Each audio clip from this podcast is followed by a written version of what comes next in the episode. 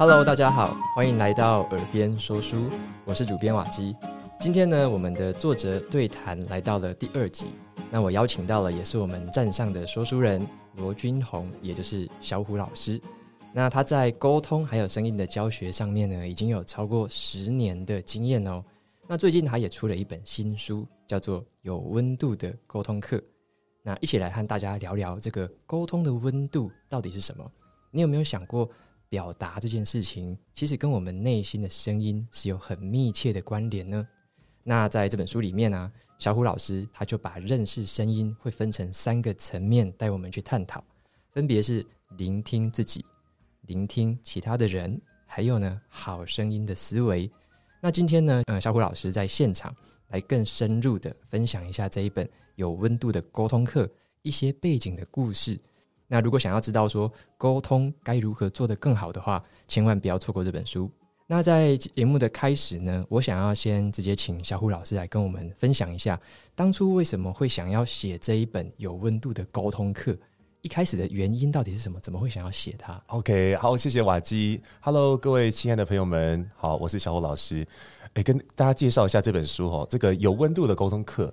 呃，其实这本书在呃我很年轻的时候就想要洗了，大约在二零一六一七的时候就动心起念。哦，但是呢，哦，我其实，在书上有大概有写到，我人生哈，这个常常会有一些这种 不自信的的时刻啊、哦，像是这个呃，那叫什么症候群，冒冒牌者症候群，对对对。对那那段时间就是哎，就是一直觉得好像不够完美，不够完善，所以就又不断去学习。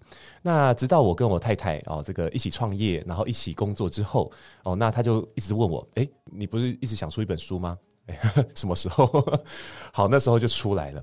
其实这本书背后动心起念哈，很简单，就是因为我在做教学的时候，一开始我不过就只是把我所学到的东西透过口语传达给别人而已。但是直到呃我在教学到呃五六年的时候呢，就开始有种诶教学使命感出现了。有了这些精神之后呢，就发现诶这个有很多很多想要给别人的东西，那种很想给予的欲望就变得很强。对，那我就想，如果说我我们人生是就是那么的短，然后那么的无常，如果我突然就诶不在了，或者是诶这个因为一个一个一个什么事故我不能讲话之类的，诶我能够为人们留下些什么？我能不能在这个世界上也留下点足迹？这样，所以那时候在想，对我一一定要出一本书啊，能够把一些这种我我所受到的启发，然后我的发现给写下来啊。那只是呢，诶那个。这也许是一个最好的安排，因为本来是二零一六一七的时候许的愿，但是呢，呃，这个经过了呃很多的这个纠结，那后，来又经过了疫情，那这这段时间其实有很多的成长啊、呃，更多的发现，所以在二零二二年的时候呢，把它呃完整的写完，哦，把它推出，算最好的安排吧，哦。我想要 echo 一下，刚刚听到人生的无常是写这本书的原因，那、嗯、其实也是我做。就是部落格跟开始说书的原因。哦，对我也是觉得有那种那种感觉，就是觉得好想要留下一些什么东西，好、嗯、想要贡献一些什么，嗯，然后那种动力就会有点像是那个燃料会一直一直燃烧着，嗯，一直前进这样子，对啊，那就是内在动力哈，对对对对对，所以我我很好奇，就是说像声音这件事情，嗯，一开始我第一次看到老师这本书的时候，嗯、其实我第一个想法，我以为是那种可能是配音啊，嗯、或者说说书，还是说要怎么样。去玩弄这个声音的技巧，这本这个东西，嗯，可是我后来发现，哎，好像书本不是在说这个事情，哎，那想要请老师来说说看，说我们一般听到声音，好像都会有那种感觉，就是感觉就是很技巧性的，但是这本书好像又不是特别在讲这种技巧性的东西，嗯，那这个差异是什么？想要请老师帮我们说说看。OK OK，好，这个很好问题，因为呃是这样的，以前我们在开课的时候，来上课的同学们都会说，我们就问他，哎，为什么想来学声音？他就说：“啊，小老师，我想让声音变好听啊，基本上是这样。呵 呵想让声音好听是为了什么？啊，可能可以更受欢迎啊。那为什么要更受欢迎？哎，可能他讲不太出来了。但其实有很多很多原因。后来大家把它归纳出来之后，其实都跟沟通有关。我不太懂得怎么样在呃客户面前可以展现的更有自信。我不知道该怎么样在老板面前怎么样表现能够让他更加满意。我们在沟通上面其实出现很多问题。”所以后来发现，大部分的学员的问题，在表面上是说，小虎老师都想让声音变得更强势一点、更大声一点、更怎样怎样一点。但是，他那个更如何一点，它背后都有一个很简单的原因，就是沟通。所以后来发现哈，其实声音对我们来说，不过就是一个桥梁。呃，在我们表达出来的时候呢，它传达出来了我们的真心。我此刻带着什么样一个心态，什么样一个状态哦、呃、去说话，这是我们可以看见自己的桥梁。但同时，当对方说话的时候，我也可以把它当做一个桥梁。他把他的某些状态、一些内心的想法，透过非语言的方式告诉给我了。所以，如果我们可以更好的去接收到这些讯息的话，你会发现我们的沟通就会开始越来越顺畅。嗯，所以这也是我当初看这本书的书名，我觉得诶很特别的一点。因为我对小虎老师就是觉得小虎老师的声音是非常令我可以算是痴迷的程度啊，痴迷。因为老师在站上有很多说书，每一本说书，我觉得哦，那个听的耳朵会怀孕这样子。然后我看到书名就觉得很特别，为什么书名里面没有那个声音这两个字啊？对，诶，原来是在讲沟通，嗯，这样子。对，那所以我就觉得诶，很特别，是说。像我知道小虎老师好像一开始是从配音员的角色出发，嗯，那为什么会渐渐的，就是变成转往这个刚刚说到教学啊，或者是走上声音跟沟通，寻找自己内在的那种感觉，怎么会有这样的转变？OK，这就讲起年轻的故事了。因为我一开始哈，其实我做教学这件事的话，我本来是设定在人生的三十五以后，就说我我至少三十五、三十六，就是我现在哈，现在才会开始做教学。那我人生第一个迷上的是画漫画，我说哎、发愿说要当漫画家，然后后来呢，了解一下出版业，当时自媒体就不不红嘛，啊，然后只是哎、就是知道说啊，漫画出版啊，我们台湾出版社做漫画的很辛苦啊，很难呐，那可能会饿肚子。好，那想想看还可以做什么？所以那时候就很纠结，我我能不能把一些兴趣变成我的工作？那我后来读了设计学院，好，就是读设计、游戏设计、游戏动画之类的。后来呢，学着学着发现，嗯，好像也不是自己的一条路，就开始更加迷惘。那个时候因为网络啊，因为那时候是本来从拨接变成 ADSL 的时代啊，然后那个时候网络越来越发达，我就开始常常会上网去看一些有的没有的。后来发现原来有一个世界很特别哦，就是有种工作叫配音员，太酷了，实在太有趣了哦。那时候就想说，哇，这个我好想去学。因为从小哈，我是一个比较没有自信的小孩，就是不太会讲话，然后呃，讲话会口疾这样。那但是呢，我很会模仿那些东西，我很爱模仿，就是像像米奇老鼠讲话，就嗨，大家好，我是米奇，我大家好朋友，哎，普通过来 啊，这好像那个 就是会逗同学笑，然后就去学一些那个广告台词啊，感冒用试试之类，就是逗同学笑的时候，我觉得很开心，他们也很开心，然后就想说，哎，这会不会是我的天分这样？所以看到配音员这三个字的时候，啊，是他是他就是他，然后就在想说，要不要那个这午餐也不吃，把那个餐券留下来，存钱去 去学配音这样。还有我大学的时候就就很幸运，因为我的师傅周振宇老师，然后在我们实践大学的那个音乐系哦开了一个选修课哦，说初级广告戏剧配音班，下学期就进阶广告戏剧配音班，我就跟着周老师就学了这个两年多。啊，就是我在大学的时候跟着他的课一年，后面呢，我没有虽然就是当助教哦，但是我就很常跟他一起到外面去，他的上课啦，他的这个企业内训啊等等的，哎，我就都跟着。好，然后那时候就想，哇，原来声音可以用的那么广，所以我才想，对，我想跟周老师一样，我前面呢这个为自己累积十年的功力，好，这配音十年十多年之后呢，三十五岁吧，好，成为专业讲师，然后一起来教学，哦，就把那个声音的应用啊放在更多的地方，而不是只有在表演这样。就没想到呢，这个我在刚退伍的时候，我就跟周老师说：“哎，老师，我也跟了你两年多了哦，那这个当兵的时候我也没闲着哦，我很努力在练哦，那是不是哎有什么机会？” 就那种说，我的脸就很猥琐。哎，老师是不是有机会呃可以？然后老师很淡定，他看着我说：“呃，君红，我不做配音了。”我说：“哈，真假？真的？那你做什么？”呃，我跟你师母呢，现在全心全意的。做教育训练啊，是哦，是真的假的？真的。然后那时候我就啊，天啊，晴天霹雳，人生何去何从啊？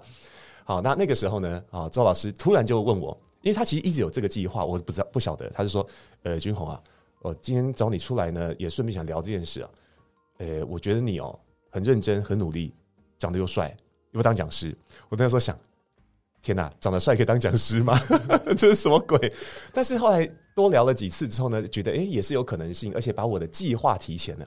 那想想好，那既然你也信任我啊，你也好像也肯定我能力，那不如不妨就试试看，就开始走上教学了哦。所以本来是呃想要走配音这圈这块的，就没有想到呢，呃就就开始进行这个声音的教学，跟着老师一起。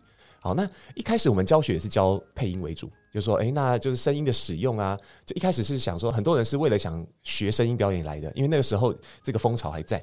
可是后来呢，渐渐的，我们也开始推广说，因为声音就是一定要走到生活里面，它才是它会存在啊。如果说我们今天讲话的时候，只是用那个。很漂亮的声音去沟通的话，其实那个声音它不会真的打动人啊。例例如说，我用很好听的声音打招呼，嗨、嗯，瓦基又见面了，就是你就觉得我变态有没有？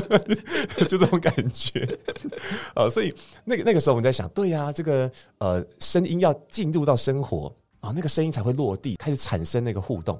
所以我们就想，嗯，这个不能只是玩配音，要把那个配音开始变成生活化。我们如何在生活中更好的运用声音啊，去拉近关系啊，等等的。那在教学过程当中，也就越来越多的启发，我们才开始觉得，对，其实我们在谈的都是沟通哦，那在谈的都是我们如何看看见自己，看见他人啊，所以这大概是我们的一个历程。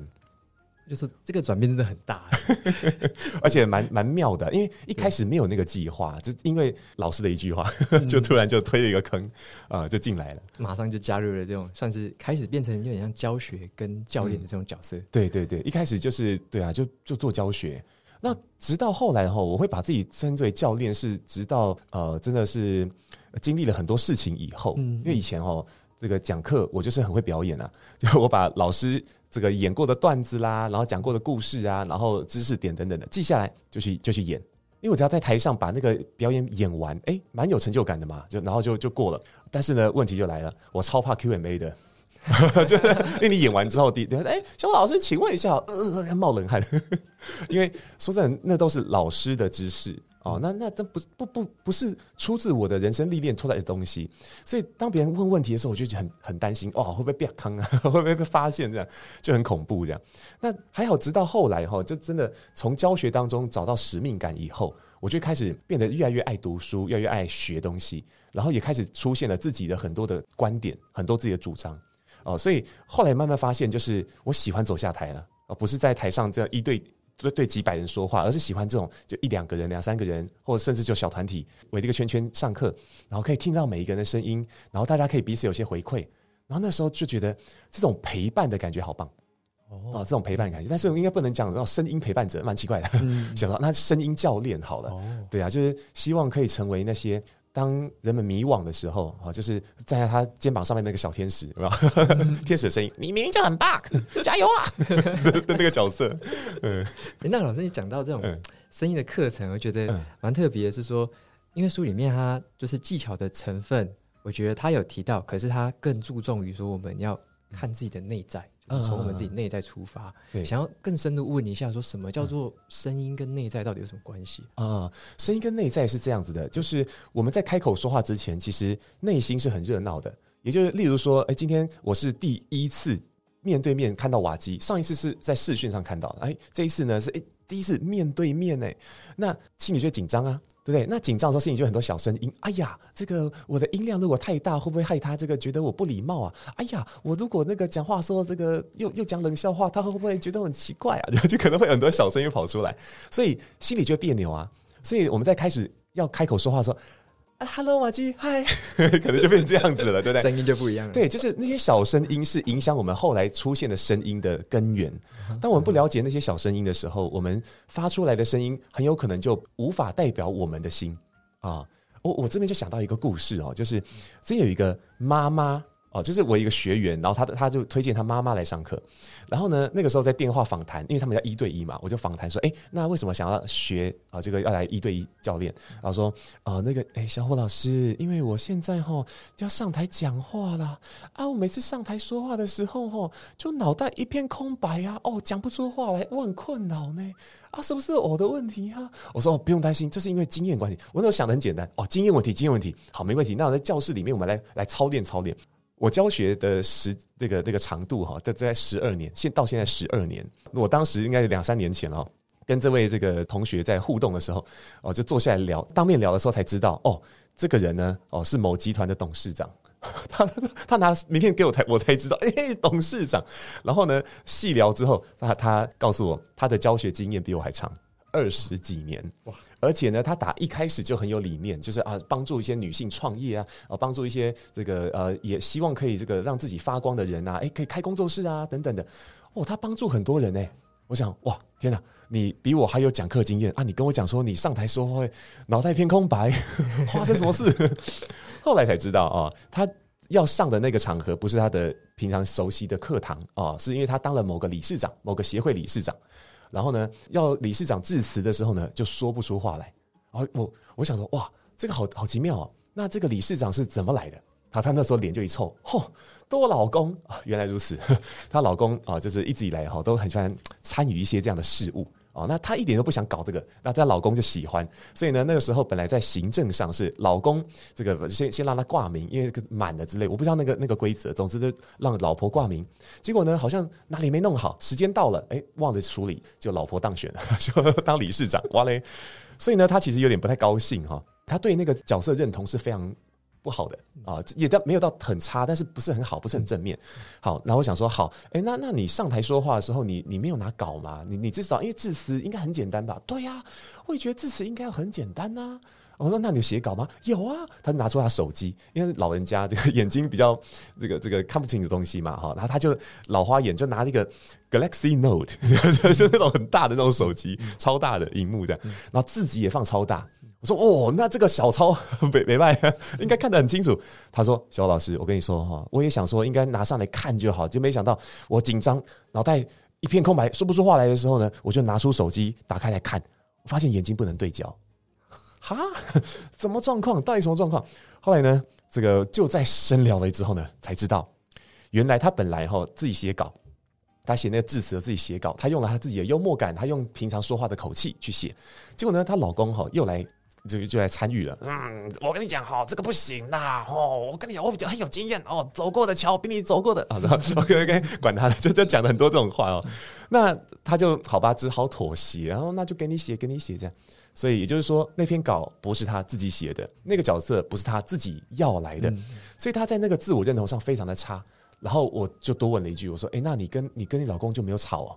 这个时候呢，他很奇妙，他突然就很骄傲的说：“哎，小虎老师，我跟你说哦。”我们婚姻四十多年来哦，没有吵过架了。什么？四十年没有吵架，这关系还健康吗？后来哦，就就他他儿子，因为他自己在旁边，他就跟我点头，嗯嗯嗯嗯，我就知道说，OK，其实这就是他们一直以来的问题，因为不太会跟对方表达出来。那久了之后呢，就变成压抑。那这种事情后，其实久了以后，它会变成一种小毛病。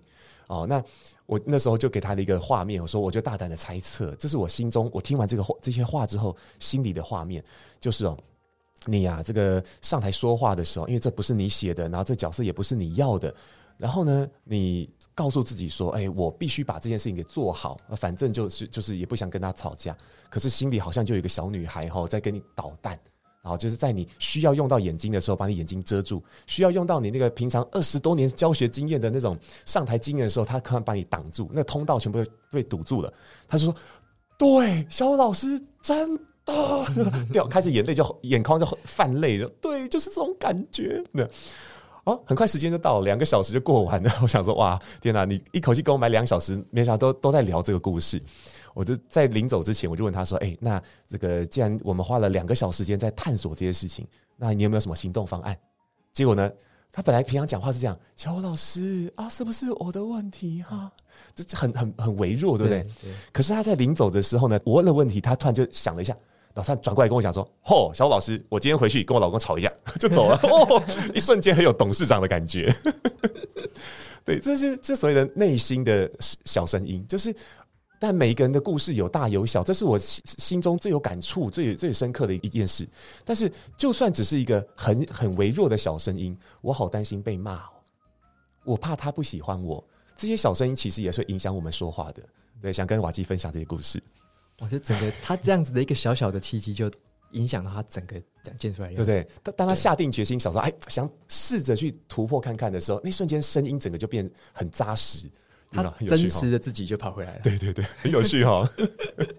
所以我觉得，你看她在她老公面前，可能都常一直以来都扮演那种很比较配合的那种角色。可是她在自己的教室里面的时候是不一样的，哎，呼风唤雨，然后很有自信，然后让所有的迷就着迷的那个人，哇，那是很不一样的，很有趣哦，太有趣了，就是真实的自己是很重要的。对呀，对呀。那我看还有一个关键字，我看到一个叫做真话啊，真说是吗？真说，真说，这个对。那这个真说跟那个真实的自己有关系吗？啊，这就是我想提倡的概念哈，就是我们在开口说话的时候啊，很多时候是我们脑袋想到了那个呃内容，然后我们就说出来了。嗯，但是事实上我们在说那些内容之前，一定有一些动心起念或者有些画面。对，可是人们常常会忽略那些东西，就只是想着，哦，把专注力放在那个文字上面，所以讲话的时候就变这样。呃，各位亲爱的朋友们，大家午安，大家好。哎啊，是就是。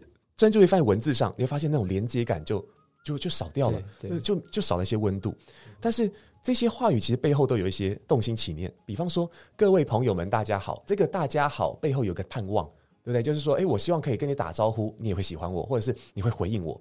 所以当我这样讲，哎，各位朋友们，大家午安，大家好。那今天呢，我带来了一些，你会发现这个声音就很有那种比较往前丢，然后比较有往你那边靠近的那种感觉。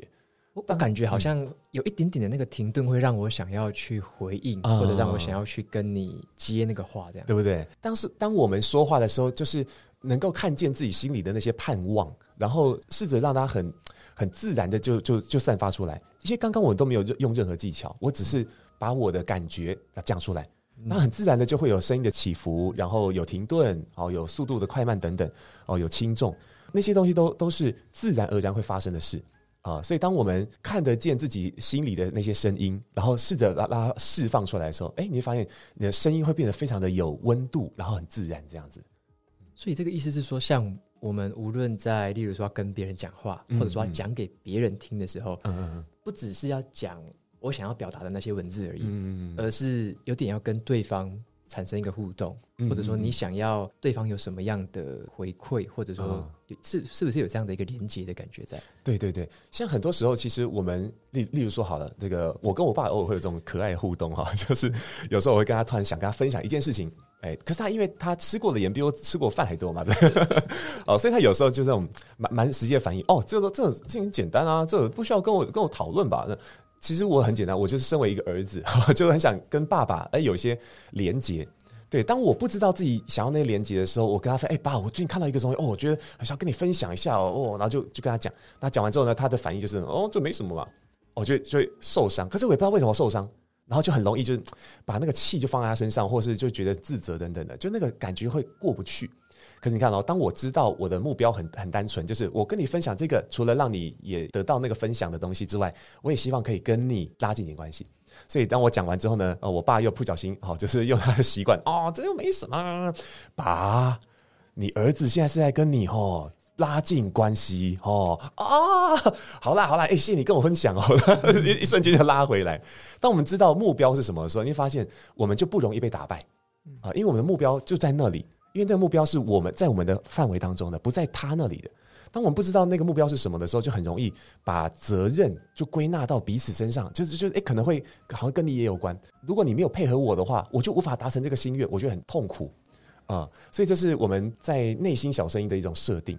好，那另外一种练习，我觉得可以给听众们听听看，就是说，呃，在开口说话的时候，哈，有时候我们的句子通常很长，我们可以先思考。就在开口之前，先思考，如果把这些内容那么多的内容融汇成一句话的话，诶，那会是什么？只要我们开口说话的时候都有那一句话在心里面，你会发现那个主张的力量会帮助我们把很多的呃关键字自动的放大，然后说话的轻重就出来了，说话的停顿就出来了，然后自然的说话就变丰富。那我想要有没有一个例子，就是说像你说怎么样把一个可能是诶，好像要讲很多东西，可是我怎么用一句话来？表达，或者说用一句话来 catch 到你刚刚说的那一个一个重点哦，我觉得这可能要有那个投影片，会比较容易让听众听到。呃，我举例来讲好了，嗯，比方说，好，我最常在课堂上用的叫“哇，天空好蓝哦”，哦、呃 okay、哇，天空好蓝哦。如果我我们只是把这个文字说出来，“哇，天空好蓝哦”，旁边会哦，对啊。你会发现它只是文字上跟你有互动，但是没有所谓的心与心的联系。好，那这句话如果背后我想谈的就是我很兴奋。对，我们为什么会想表达出兴奋呢？那是因为我希望旁边的人也是跟我一样的。嗯，呃，我我所渴望的是别人说，嗯，多多多多多，是这种这种态度。所以当我们脑袋已经先联想到那些感觉，就是别人跟你说哦，对啊对啊的时候，我的那种兴奋感加上他的那个兴奋感，哎，会是什么感觉？我们自然而然的打开车门那瞬间，哇，天空好蓝哦！哎，对啊，对啊，对啊，真的，哎，好开心哦！那一瞬间，大家的那个热络度就嗨了。嗯哼，呃，这是我们说话的时候背后的那个东西哦。所以呃，每一句话背后其实都有个潜台词啦。哦，我们可以大概这样设定啊。哇，天空好蓝哦。但有时候我们说这句话，不见得是为了想表达啊、呃、兴奋，有时候可能是因为我想让别人觉得哦，我我终于啊，哦，我好难哦，我终于哦啊。例如说，我们可能为了写论文，或者哦为了写一本书啊，摸在房间里好久了，不见天日，所以打开车门那瞬间，突然有种心中大石头放下来的感觉。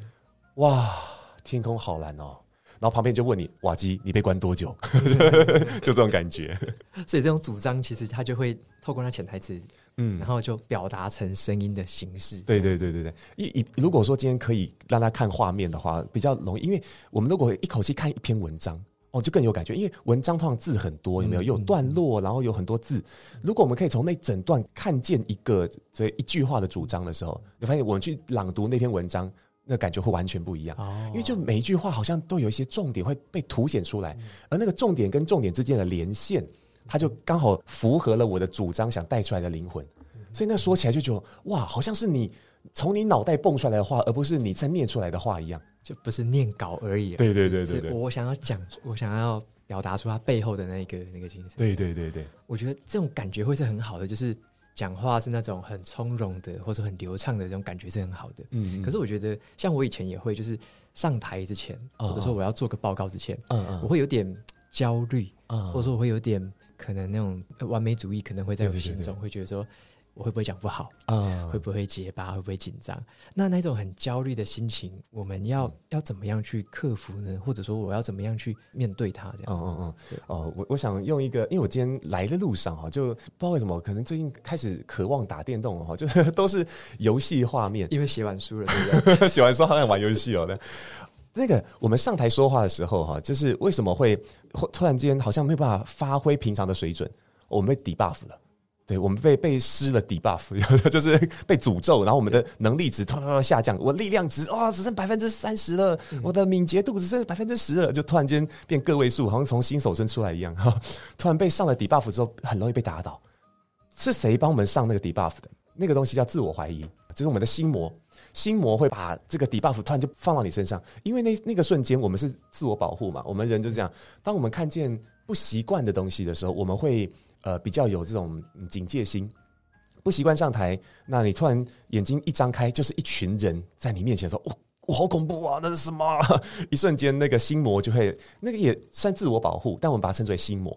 好，他就会出现，然后开始给你很多的那种自我否定的声音。哎呀，你你小心一点呐、啊！你如果这个站没站姿，坐没坐姿，哈，那表现不出那个专业感，哈哈，你以后不用混了啊！就很多这种小声音会跑出来。对，然后呢，debuff 就被上了，然后哇，一瞬间变成初学者。你本来那个攻击力已经练到三位数了，哦，突然变个位数，很惨啊！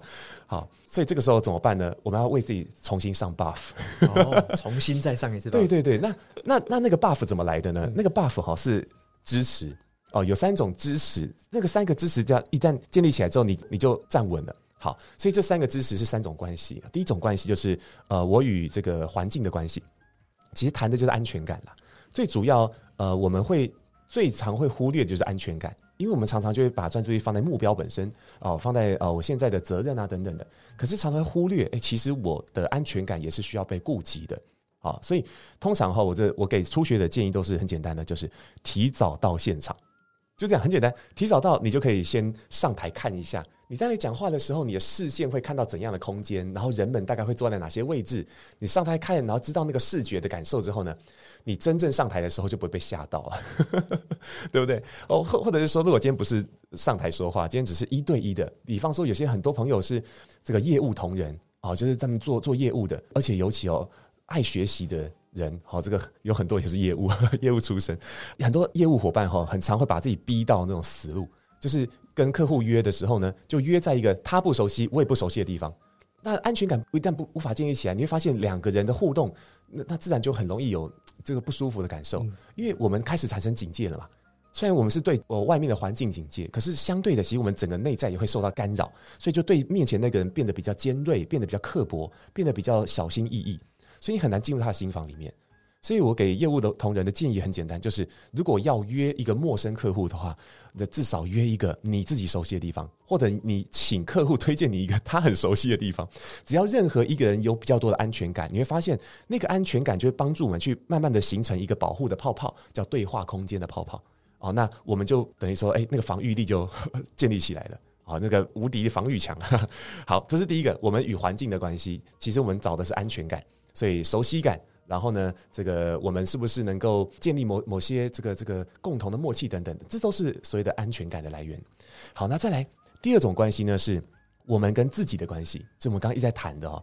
我们跟自己如果这个过不去，我们就很容易哈，怎么讲涣散啊？也就是其实我们上台说话都有目标的啊，就是我我上台说话是为了能够把今天这个简报好讲清楚，让大家知道，那大家。在接下来的下一季的工作就更有方向了。本来应该是有这个目标的，可是很多时候就会开始专注在那种啊，我要是我上台的时候不小心怎样怎样的会怎么办？哎呀，我拉链有拉吗？啊，还好有拉，我就想很多。然后当我们开始只在意表现，但忘了我想要传达什么的时候，你会发现那那个当下我们很容易不知道自己在说什么，嗯，就讲到不知道自己在说什么了。事实上，我们该重视的不是表现本身，而是表达这件事情。表达就是我把我的礼物送到了哦，这些这个东西。所以，我们与自己的关系里面，第一件事情最重要的就是找到目标，就是我知道我上台是为了什么，我知道我此刻正在做些什么，我们就会很容易，就算状态不不好的时候，也可以把专注力拉回来，好，就看得见。但是第二件事情就比较难做的，就是面对心魔。啊，因为心魔很强，我们目前只学了一半而已，就是上 buff 只上了一半 啊，还有另外很重要 buff 还没上到。那面对心魔这件事呢，啊，我们其实很很单纯，就是你要告诉自己，因为那些自我否定的声音哈，都只是心魔想诱惑你颓废、诱惑你掉进黑洞的陷阱，那是谎言。所以我们可以去拥抱自己那种不不自信或者是感到沮丧的情绪。但是你没有必要去接住哦那些自我否定的声音，你可以告诉你那是假的。我虽然对自己不自信跟跟感到有点恐惧是真的，可是那些声音是假的。OK，所以告诉自己这些话啊，然后这个就就就多相信这一点，因为这件事情本身也是需要时间去练习的哈。好，所以这是第二个，我们与自己的关系，我们找到目标，并且这个呃可以更好的专注在。我们的目标上，而不是被那个自己的自我否定的小声音拉走。好，那第二个 buff 就上好了。第三个 buff 是最强力哦，但是也最值得去学的，也就是与他人的关系。因为很多人哈上台说话，常常是把人们当成是对立的角色。比方说老师与学生，嗯，那我今天上台，我就是个老师，所以我必须要很强，学生才会听我说话。OK，但事实上事实。表示不是这样子的。我们在学生时代喜欢的老师都不是很强的老师，都是很亲切的老师。他跟我跟我可以像个朋友一样的互动，我才喜欢他。对，我在当兵的时候也是啊，会让我尊敬或或者很乐于配合的班长，都是那种懂得去自我揭露的班长。哦，我我印象好深刻。当兵的时候有一个班长，因为我们刚到那个新那个新训，人生第一次当兵嘛，哦，才刚到一两天，然后就很紧张啊。然后班长讲话讲得好重。然后都好害怕，天哪！这军旅生涯怎么那么可怕？这样，然后班长前面一直骂人，一直骂人的。后来呢，我们回到这个部队啊，不，回到寝室放东西，然后大家都很紧张。天哪！我的军旅生涯原来这么可怕。然后班长突然就进来了，然后大家就赶快立正站好。班长呢，居然手上自己亲自抱着两大箱饮料，哎，来帮我一下，帮我一下，帮我一下。然后大家开始帮忙。哦，各位哈，这个趁现在休息之间，赶快跟你们讲话。拍谢，这个因为我是班长，我有一个身份在，所以我刚刚在台上哈，跟你们讲话比较凶。哦，但这不是我，我想先跟你们说，这是我的责任，这是我的身份，所以哈，今天我先请你们喝点饮料，做个赔罪。哦，但是呢，这个我想告诉你们，我不是这种类型的人，只是因为这是我们必须要尽到的一个责任，所以呢，哦，我也许我需要请大家来协助啦。好，那私底下哈，我是喜很爱开玩笑，喜欢聊聊聊天的。如果你要抽烟干嘛，来找我，OK，哦，跟我讲心事可以。你跟女朋友分手了，来 讲很多。然后，但是哈，这个呃，这个你可以跟跟我任意的开玩笑，但是我们要把台上台下分好，好不好？像刚刚是台上，哦，现在是台下，哦，但是之后如果有台上的机会，请你一定要哈来配合我，那这样我们一起好做，好不好？来，各位来喝个饮料，我们敬一下，就欢迎你们，好来到新新训，哦，那我会好好照顾你们啊，但是要配合哦，好不好？来干杯啊，喝。那瞬间，他这一杯饮料就 虏获我们了啊！就他跟我们建立了一个互相支持的关系。我们上台说话也可以这么做啊，透过一个简单的开场白就好了啊。就是我们要正式的进行简报之前，我们可以先说，啊就是哎，今天我为什么要上台啊？我的目的是什么什么什么？而他跟我们之间的关系也是有是这样子，是这样这样这样的。好，那这个虽然好，你看看得出来我在发抖啊，那是因为我真的没有什么经验啊。但是呢，我们做了很多的准备啊，也这个很努力想把这件事情也做好。你看，然后会看见的不是能力不够，而是你的态度够好。嗯，接着再再讲，所以请大家忽略我的不专业表现哈。那我们一起来好来看，我我帮大家这个啊简报里面有列点出来。好，那大家帮我记录下来哦，哪些部分你觉得很棒的，我们就开始执行的；还有哪些部分值得讨论的，待会我们就一起来进行这个有建设的一个互动了，好吗？那我要开始简报喽。你会发现，当我把开场白先讲好，我表达出了我对这件事情的态度。然后同时，我也把大家拉到我们的这个圈圈里头。嗯，那个当下，你会发现所有人开始看着你，然后一边点着头，一边听你说话。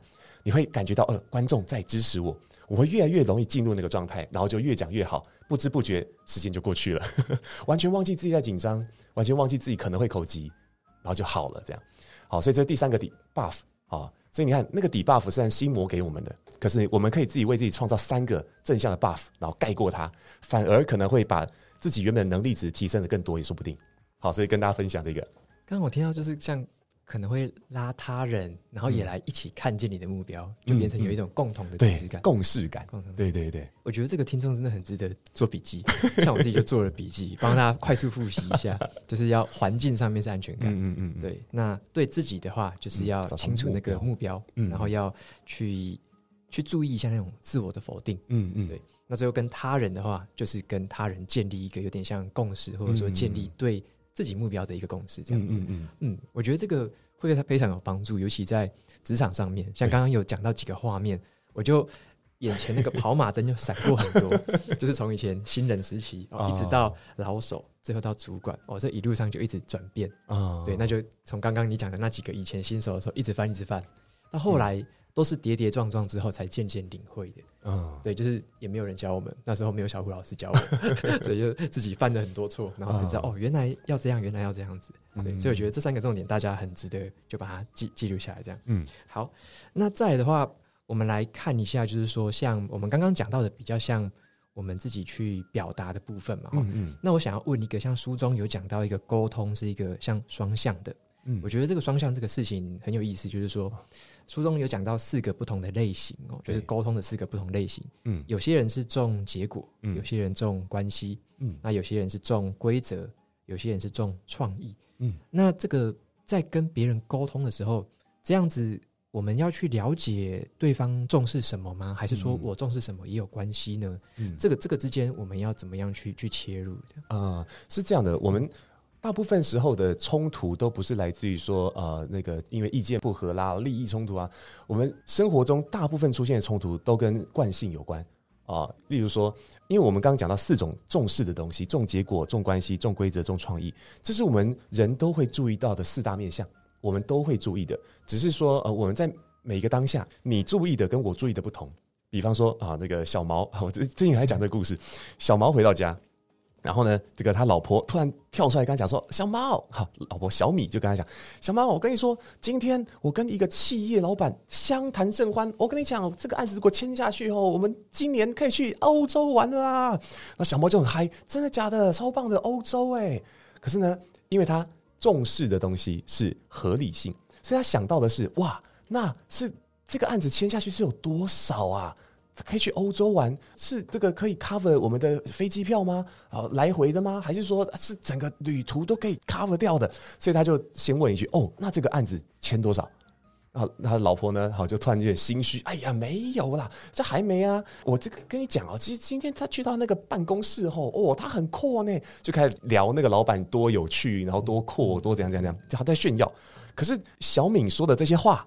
对小毛的疑惑没有连接，你知道？因为小毛想问的是那个赚多少，哎，就没有没有解除我的疑惑，还丢了新的东西啊，还没，所以他当下对那个还没又产生疑惑了，所以还没等小敏分享完，小毛就说：“哎，等一下，等一下，你说那个还没什么意思？”小敏又更心虚了啊，就就就还没啊 啊啊！我今天只不过是吼去拜访人家而已，还没有谈到那个啦。哦，拜托，敢不敢给人家压力啊？我们第一次见面啊。呃，小毛就唉，哦，白高兴一场，我还以为我们真的可以去欧洲玩了呢。哎，那你你刚刚讲是说你这个还没是还没签约，那你至少口头签约了啊，这些呃口头上的承诺之类的呢？这样，就小敏就不太高兴了，也不想回答他的问题，就说等一下，老公，你是不会先给人家赞美一下是不是？其实小毛跟小敏当下在意的东西可能不太一样。因为小毛他在意就是哦，你跟我讲的这个东西，那它合理吗？它是成立的吗？他想去确认这件事情。但小敏想分享的只是他今天的心情，对，他要的是表达了那个心情之后得到某种肯定。他要的很简单，就是三句话：是哦，真的假的？嘿，然后他就很高兴。所以当我们当下重视的那种。呃，优先权不一样的时候，哎、呃，就是小敏优先的是那个表达自己得到肯定嘛。那小毛他的优先的是，哎、欸，我的疑惑被解除，我要找到合理性。你看，因为这样关系就冲突，但实际上他们没有意见上的不行啊，对不对？他们基本上就是好像也也没有什么利益冲突，干嘛的都没有，啊，只是因为这个习惯。好，所以我们会在当下看见说，哦，每个人当下都有一个在意的东西，但是在生意里头有趣的地方是哦。说话习惯会表示，会表达出除了当下的东西之外，因为当下就是快慢冷热。一个人突然讲话很快，代表他急嘛；讲话慢，他重视我们的关系，重视你的感受。哦，那比较冷，哎呦，这个比较重视合理性，开始比较精打细算呐、啊，哦，或者是比较热的人哦，就表达情绪，像刚小敏的故事。那我们看的是当下，但是呢，声音还会传达出这个长期的情绪，就是说，哎，一个人他咬字的结尾音啊，或者他的讲讲话的时候能量的这个分布。其实可以听得出这个人他的长期个性的啊，好，比方说像有些人讲话的时候是像这样，尾音都是用气音做结束的，那会给人一种感觉，就是说呃比较重他人的感受，重意义感。哦，像像蔡康永讲话就很多这种气音，对对。对，啊是这种感觉，好会让人觉得比较呃善解人意哈，但是有些人跟他完全相反，就是结尾音呢基本上像这样断的很干净，这种说话方式呢就会让人觉得比较这个斩钉截铁哦，比较肯定。哦，所以这种说话方式呢，就比较让人觉得哦，诶、欸，是一个比较急哦，急性子，或者是比较重视效率的人哦。所以呢，通常我们跟这种说话的时候，都会有点压力。哎、欸，瓦基不要有压力哦，好不好？我我只是我人很好哦，不用担心哦，我很好哦，不要不要有压力哦，他就有压力了，就越听越有压力。对对对，骗人，说法没压力呢。好，所以这是听尾音。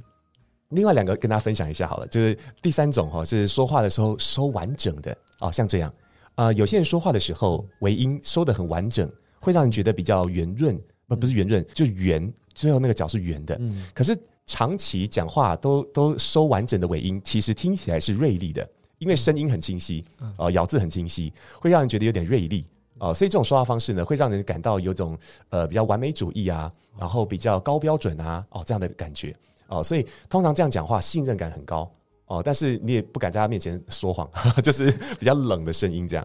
哦，第四种人像这样讲话的时候呢，基本上尾音都是给他发散出去的，不收尾的，所以你就知道哦，这个人比较呃这个随和随性，然后就是喜欢有趣的，喜欢刺激的啊、哦，是这种感觉。好有趣，尾音真的可以听出那个嗯不一样的地方。嗯、对，因为因为咬字习惯它是长期情绪。就是说，它是因为我们一直以来都在某些这种情感表达的那个那个惯性当中，然后每天都有很多情绪嘛。可是长期下来之后呢，他就变成咬字的习惯，所以听尾音超准，嗯、超容易听的。像我，我有一个很好奇的地方诶，像我们平常在讲话的时候啊，嗯、特别是像我平常讲话还好，可是我一开始在录音或者说我练习在说书的时候，嗯、我发现一个现象，甚至是我上台的时候，嗯，就是会有一些赘字。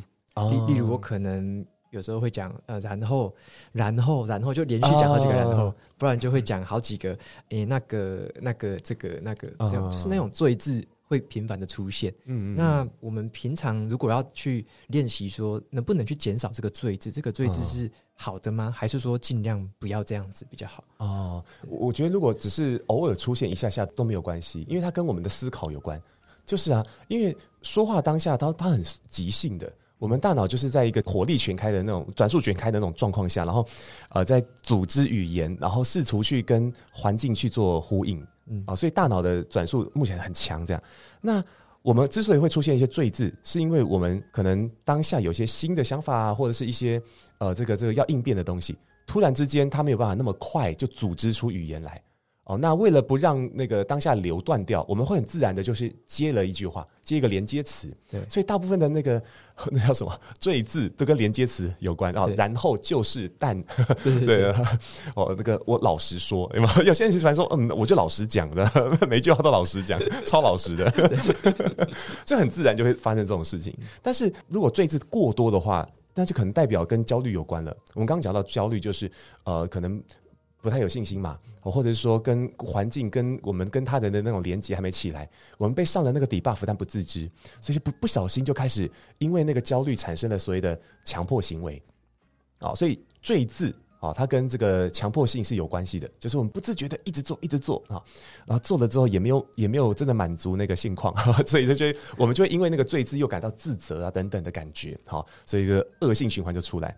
那我认为要改善这个赘字，很简单的概念就是放慢啊，嗯、就是把那整整体速度放慢，然后呢，这个去享受一下尴尬，好，学一下乔瑟夫，有吗？享受尴尬，就是就算你我现在不讲话，哈，就是我很突然安静了一下，也不会怎样啊，嗯、就是真的不会怎样。可是我们有时候会太过担心那个安静会发生什么事，所以反而让自己被吓到了，但事实上不会发生什么事，而且反而是当你。面对这个尴尬感的时候很自在，对方就会觉得这是合理的，他就会自在了。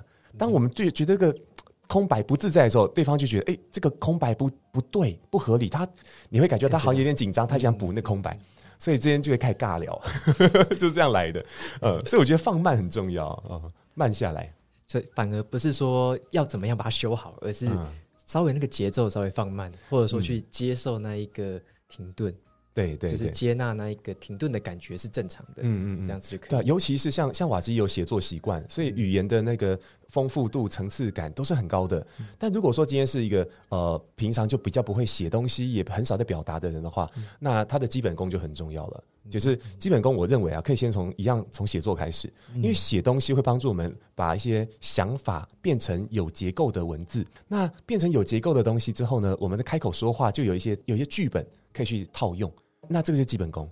当我们有足够的剧本之后，放慢速度，才有机会把剧本拿来用。啊，那就会越讲越好，那就可以很精简，但是又很有力量。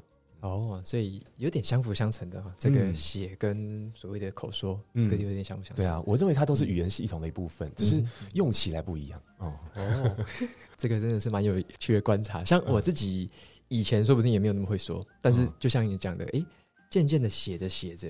就知道说我想要说什么，所以我把它写下来。然后我写下来的东西，我也会想说要怎么样去说出来。就是好像一直在互相的互动这样子的感觉。因为下，因为觉得好像就是那个一一旦有有些东西把它写下来之后呢，你会自己产生新的观点。本来是书上看到，哎，这观点好棒哦，然后试着用自己语言写下来，写完之后呢，发现。你自己心里面的那个那个出发点等等的，会开始有点不太一样，嗯、相似但不一样，然后变成自己的主张，嗯，然后就开始出现更越来越多主张，越来越多想法。所以当我们要去回应别人的时候呢，这些原本就存在的脑袋里面的想法，就会突然跳出来。哎、欸，我还记得之前看过这个，哎、欸，我曾经说过这句话啊，就就跳出来。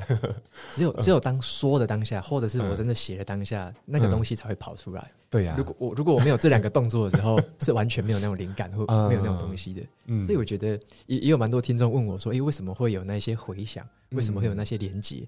其实那也不是说突然想到的，就像我们讲的，可能是在写的过程，在我们跟人家说或沟通的过程，它勾出来的这样子，嗯，一种长期的累积。嗯嗯嗯。那我们从刚刚讲的都就是我们从我们的角度出发嘛，我们去表达，我们去沟通。那有一个想要问老师的是，书里面有提到。如果要观察别人的话，嗯，好像从他们的声音，还是说从观察者的角度，可以用声音去看出什么端倪吗？啊、呃，我们刚刚讲到说，从声音去听个性是一种部分，对就是说，我们可以听得到他的惯性，听得到他现在当下重视的东西。哦，听快慢冷热，知道哦，他这个当下重视的，所以回应起来就就顺哦。但是，呃，从声音去听，还有一个层次，讲的就是他的那个情绪，尤其是在面对呃冲突的沟通的时候啊。我们如果能够听得见他呃行为背后的动机，那我们才会有机会真的去碰到他的心。这本有温度的沟通课，温度这两个字其实很简单，它来自于心与心的靠近。嗯，温度是来自于心跟心的靠近。那如果说我们今天在听别人讲话的时候，啊，我我一样有这个有个很常在课堂上讲的例子，叫做道歉 啊。我跟瓦基吵架了，啊、然后呢，这个瓦瓦基比较有道理啊，所以呢，我在这个例理上面比较弱势的一方，好，所以我只好道歉啦。啊，我的内容是说对不起，都是我不好，请原谅我。但是我语气是这样哦，对不起，好不好？都是我错，OK，我请原谅我，好吧？我给你道歉了，好吧？道歉了，你可能想揍我呢？这这说太多了，气死我了。对。因为我们哈在有气的时候，就是有情绪的时候，通常就会言不由衷。就是我之所以会生气，是因为我在乎这关系，我才会生气。只是因为我当下因为情绪来了，然后我一时之间也没有一个比较理智或比较好的选项啊，所以呢，我们的本能就出来。就用比较暴力的方式来表达情感，像小孩就很暴力，没有？小孩动不动就是爸爸水，你可以好好讲吗？说爸爸我要喝水，水哦，对不起来了。其实我们长大也会这样，就是一旦情绪来的时候呢，有那需要但不知道该怎么表达时，会不小心就用了暴力好来来回应。而我们人听到别人展现暴力的时候，说话就像邀请函一样。你释出什么样的邀请，别人就会做出什么反应。所以当当我这样讲，对不起，OK，好不好？你会你收到叫挑衅邀请，所以就啊就硬了，他拳头就硬了。但是哈，这叫行为，我们回应的是对方的行为。但是我觉得真正的沟通是去听见他没有说出口的话哦。当他表现暴力的时候，是他的表表情，是他的那个表面上的语言，他的语言跟非语言都出现了。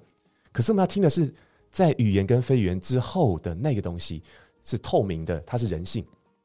人到底要什么啊？其实后来就研究这些冲突，就发现哈，人要的东西很简单，呃，就不外乎嘛，被爱啊，被尊敬呃，被重视，被认同。我有我有足够的自由，我可以自己做决定，我的界限哈。对啊，所以当我们在生气的时候，其实每一句气话，那种重重的气话，其实都可以翻译成同一句，就是我那么在乎你。我就希望你在乎我嘛，OK，然后想象一下小孩的声音，小孩的脸，小孩的声音，这样就比较可爱。当我们听到别人这样讲话，对不起，好不好？都是我错，OK。我虽然表面是强硬，但心里面脆弱的，因为我受伤了，所以我就是用一个比较糟糕的方式。但是如果瓦基现在听到的是我的第四个层次，哈，就是不是我表面的目的，而是我的期待。我真正的期待不是透过这些重话、这些气话把你推开，而是我希望你关注到我的心里。所以我听到这个期待啊，瓦基可能就会这这样对我说：“呃，小虎，是不是我刚刚讲话让你感到不舒服？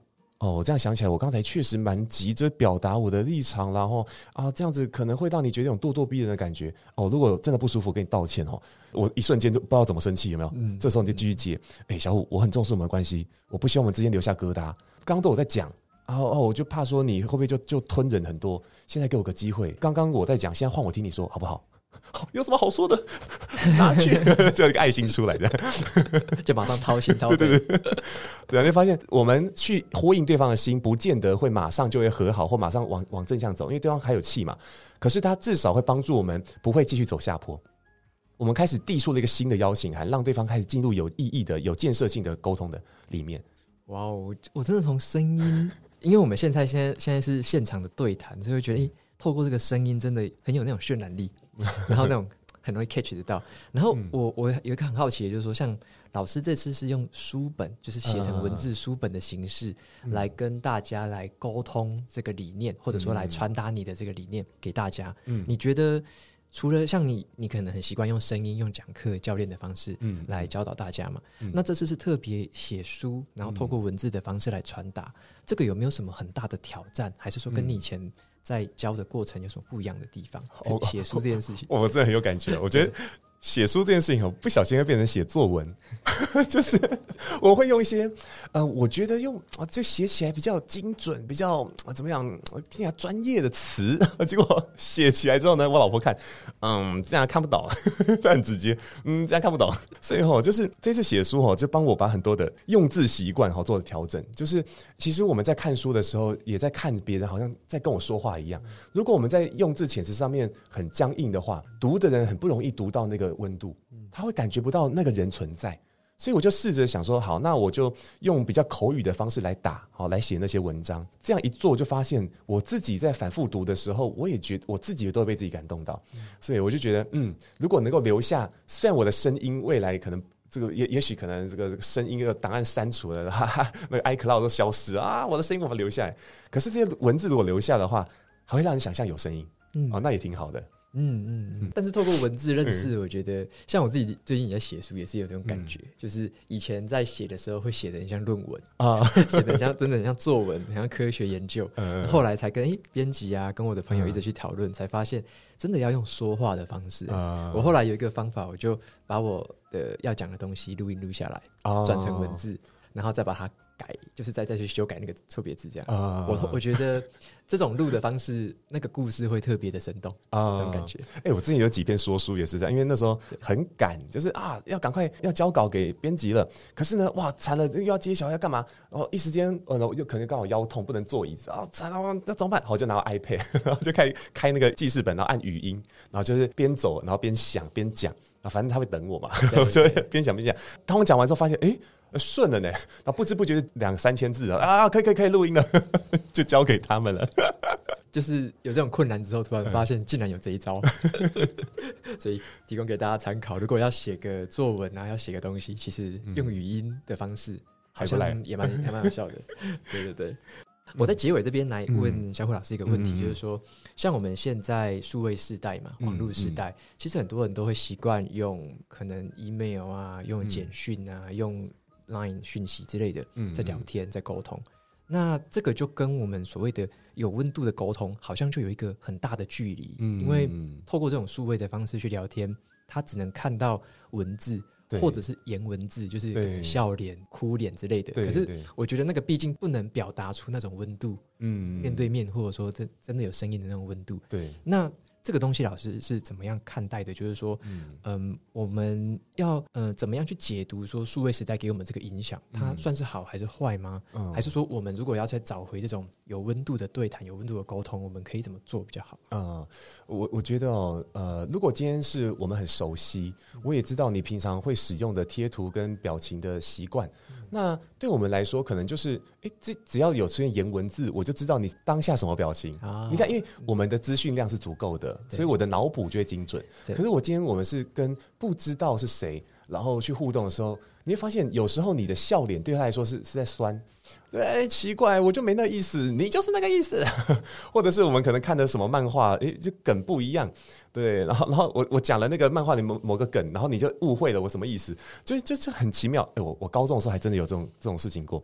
我高中的时候那时候，那个网络也还没有很流特别流行，好 A A D S 有才刚起来。然后我那时候看那个，你你知道北斗神拳吗？是啊。然后然后后来有一个苍天之拳啊，然后然后它里面常讲一句，就是冲着我来的这样。那那时候我跟我的朋友们，就宿舍的伙伴都喜欢讲这句话，就觉得很好笑这样。结果呢，哦，我们班同学没有看嘛，然后我们在留言板就是讲了一句话的，说啊，你如果这样这样，就冲着我来的，他就马上跟我翻脸了。我印象很深刻，说我明明是想跟他开玩笑，想逗他玩，就没想到我突然就被讨厌了。所以你看，我这年轻的时候真的超不懂事、超白目的。所以哦，那个呃，在文字上面哈，就常常因为我们会资讯不够，所以在解读上会会失误或失灵。所以这件事来讲的话，不容易去呃怎么样，就就拉近关系。所以，如果说今天是在文字使用上，然后是跟不熟悉的人，我一律建议把啊、呃、所有的来意都说清楚。比方说，哎、欸，我我要讲一个主张的时候，先先说原因，嗯、就是说我我其实没有吵架的意思，我只是讲讲讲，然后再开始说，或者是说，哎、欸，那个我发现我们出发点有点不太一样，但是呃，我我只是想提供一点这样的想法，我没有没有任何有否定他人的意思，我想提供我的想法而已，再再说。你会发现，当你先讲这个前提的时候，人家也不会觉得你是在踢馆的，人家只是想补充这个想法。别人的回应可能也会多一点点友善，就哎，蛮有趣的哦。这种出发点我没有想过。但如果我们没没有提这个，说哎，我的想法不太一样，你听听看。比如说你什么什么意思？你这样你也有漏洞啊？开始比战就出现。对，所以我认为哈，在那个文字上互动也是有很多注意事项要记得的。但是我觉得哈，就无论是呃文字还是说我们的面对面互动，我觉得。有一件事情都同样的重要，哦、呃，就是真实的连接，哦、呃，因为我们在讲这个温度，就是心与心靠近。当我们无论是从文字上看懂，或者从声音里面去听懂，哦、呃，对方的那种那种呃真实的心意，好、呃，那我们就该去好好的回应，好、呃，或者把自己的心意也好好的的的说出来。